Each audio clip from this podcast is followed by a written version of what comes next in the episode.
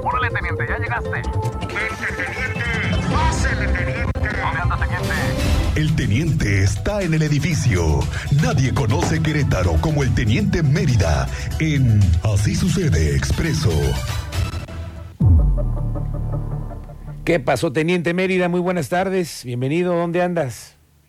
Muy buenas tardes, Miguel Ángel. Buenas tardes a nuestra audiencia. Pues aquí, ya sabes, atorado en el tráfico, viernes de quincena, parado Bernardo Quintana, tramos de 5 de febrero, no hay para dónde hacerse, trailers intentando cruzar de lado a lado, detenido, complicado, está un trailer ahorita atorado aquí en la avenida Peñuelas, le acaba de pegar un auto, bueno, normal, lo cotidiano de nuestra ciudad, tránsito y más tránsito.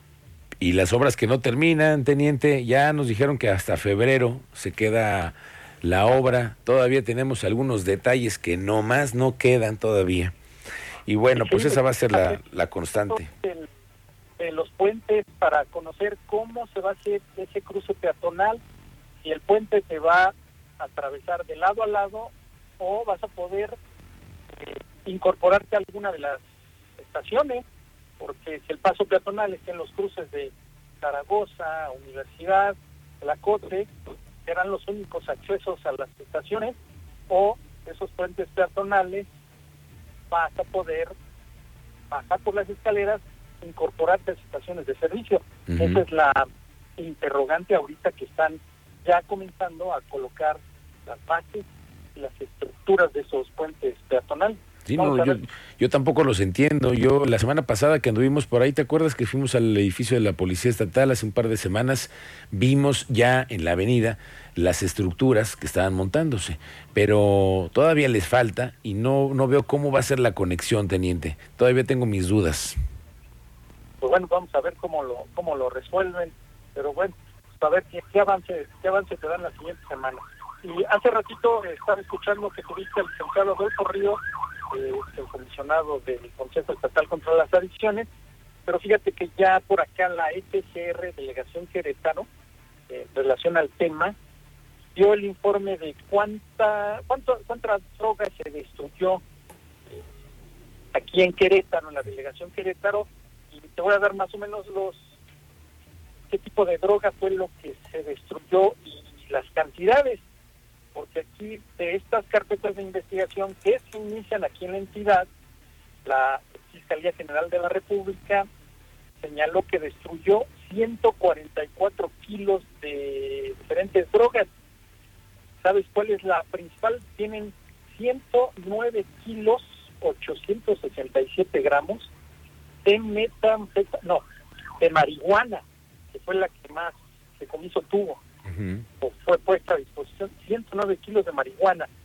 3 kilos de, de clorhidrato de metanfetamina, otros 3 de metan, pura metanfetamina, un kilo de heroína, 41.986 unidades de sustancias psicotrópicas, entre las que se incluyen clonazepam, pentemina, diazepam y otras variedades de psicotrópicos.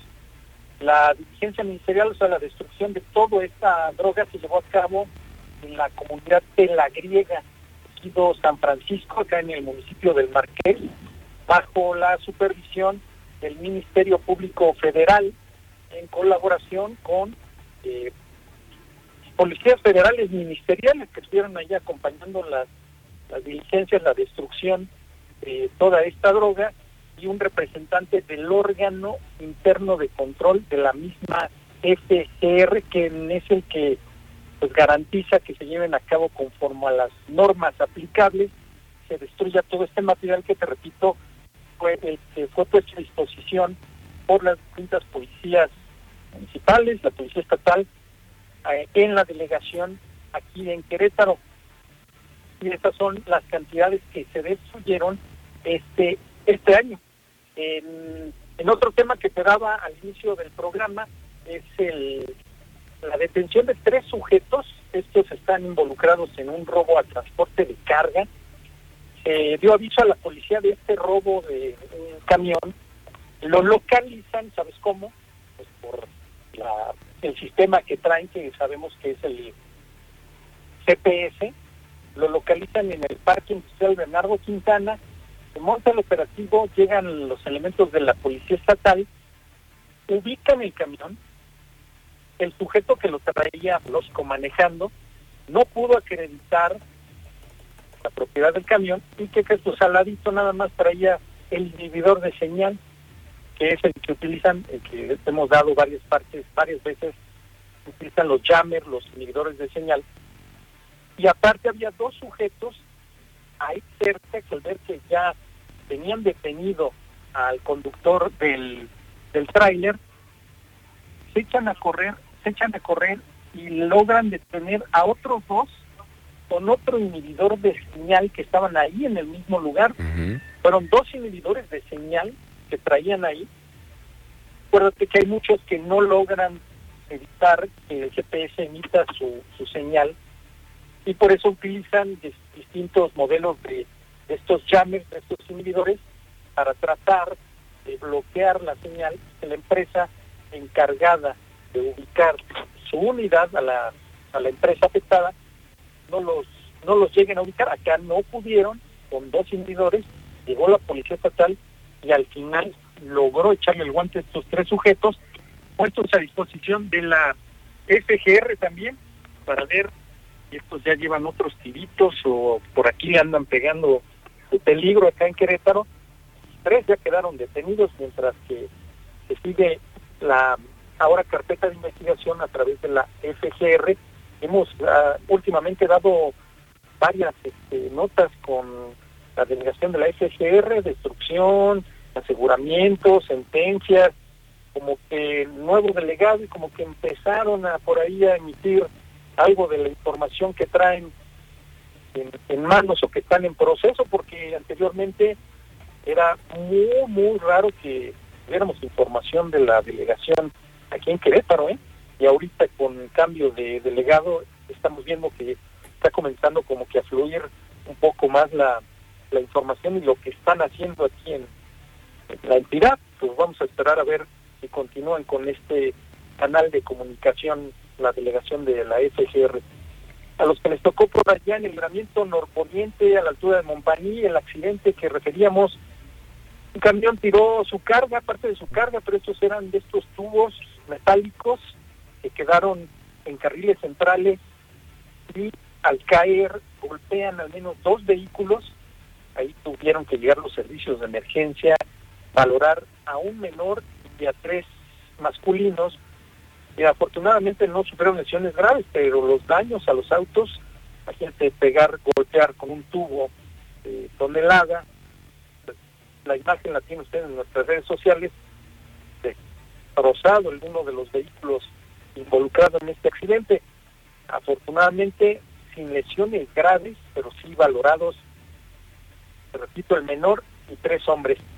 Analistas de protección civil del municipio de Querétaro, en colaboración con los bomberos de Querétaro, la coordinación estatal de protección civil también, Centro Regulador de Urgencias Médicas y la Guardia Nacional que llegó allí al lugar y pues se trabajaron de manera coordinada las labores de respuesta y para volver la atención médica y hospitalaria a los involucrados.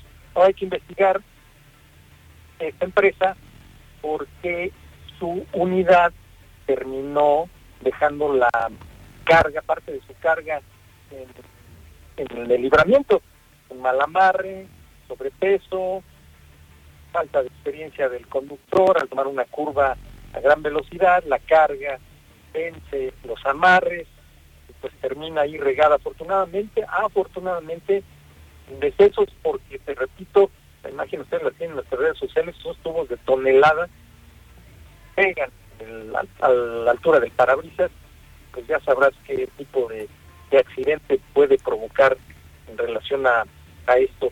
Eh, ayer les dábamos parte en otro tema con los de la eh, pues, la recompensa que ofrece, ofrece Fiscalía. Sí, dos millones de pesos, ¿no?